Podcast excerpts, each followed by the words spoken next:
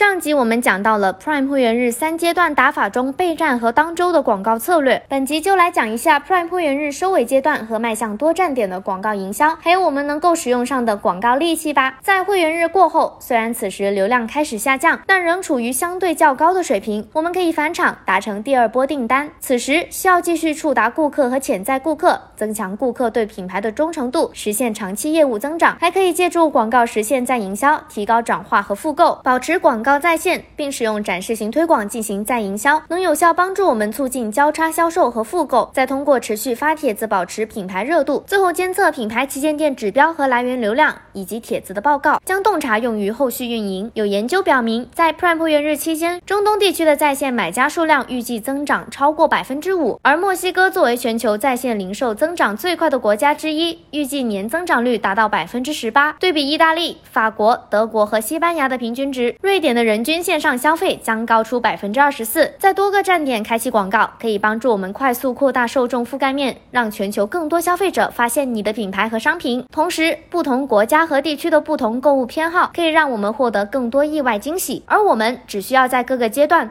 根据不同的广告目标，在各站点中组合使用多种广告产品，即可发挥一加一大于二的效果。研究表明，在 Prime 会员日各个阶段均使用广告进行推广的品牌，可以更好的在顾客中树立品牌形象，其品牌知名度、品牌购买意向都有所提升。在多站点运营的过程中，我们可以使用广告平台语言切换器。关键词及内容翻译功能等工具与全球消费者进行互动，轻松实现多站点运营。除了上面提到的工具，不知道大家有没有尝试过亚马逊去年推出的一项新产品，叫做 Amazon Marketing Stream。它是一个推送式的消息系统，会定期推送报告和消息，因此无需再进行大量的 API 调用，可以很好的节省人力成本。无论你是否是技术型的人员，都能从中获益。这个系统可以按小时推送指标报告和近乎实时的推送信息，跨维度的数据洞察，能让你的广告优化更深入、更细致，还能通过触发式的提醒和响应式的应用程序，带来近乎零时差的变更信息，可以让你更快的采取行动，在业务竞争中先拔头筹。同时，它避开了成本高昂的调用模式，仅推送发生变动的广告和 ASIN 信息，并与亚马逊广告系统保持同步。在瞬息多变的 Prime 会员日，这种精细化的数据洞察可以为你更好的提升广告和销售表现。听完本期内容，想了解更多旺季备战干货，可以关注我们哦。